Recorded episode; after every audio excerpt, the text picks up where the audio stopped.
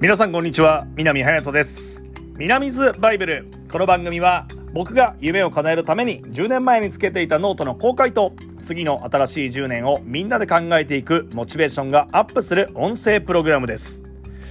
ということで今日は再び野村克也さんの野村ノートに戻ります、えー、野村ノートにねこういうことが書いてあったんですよ。集中力を高める2大要素。でこれは興味と必要。これね、面白いなと思ったんですよね。で、興味。興味って、やっぱ好きじゃないと興味持てないじゃないですか。だからまずね、僕は好きなことには集中力を高められる効果があると思っているので、えー、これを読んだ時、さらに今でも、まずは皆さん、好きなことやりましょうって言ってます。これは会社でもそうだし、僕は、あの、甥っ子が男の子4人いるんですけど、もう好きなことどんどんやれという話をしています。で、集中力を高める2大要素。2つ目が、その必要。これはね、もうね、やりたいことをやるためには、もう必要最低限やらなきゃいけないことも出ると。ということで、これがもう必ず必要だと。必ず必要って同じですね。同じだね。えー、必ず、えー、身につけなければならないこと。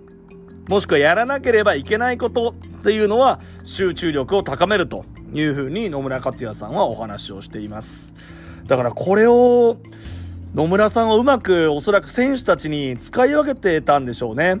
あ、この選手はこのことに興味があるから、まあこれは集中力高めるな。じゃあこれはもうやらせたままにしよう。そこで多分気づきを与えて、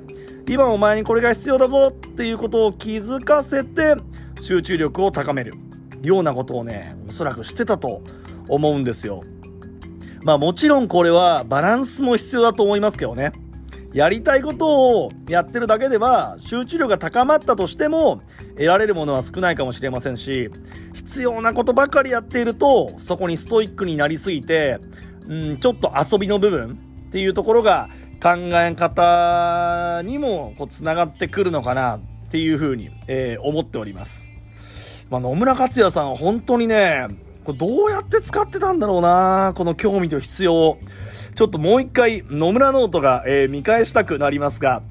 えー、過去の、えー、番組の方でも、この野村ノートの話、えー、たくさん、えアップされておりますので、ぜひ、え聞いてみてください。今日が10回目の放送らしいんですけども、ここまで野村ノートをある程度お届けをさせていただきました。えー、今日はですね、野村克也さんが書いた野村ノート、集中力を高める2大要素として、興味と必要というお話をさせていただきました。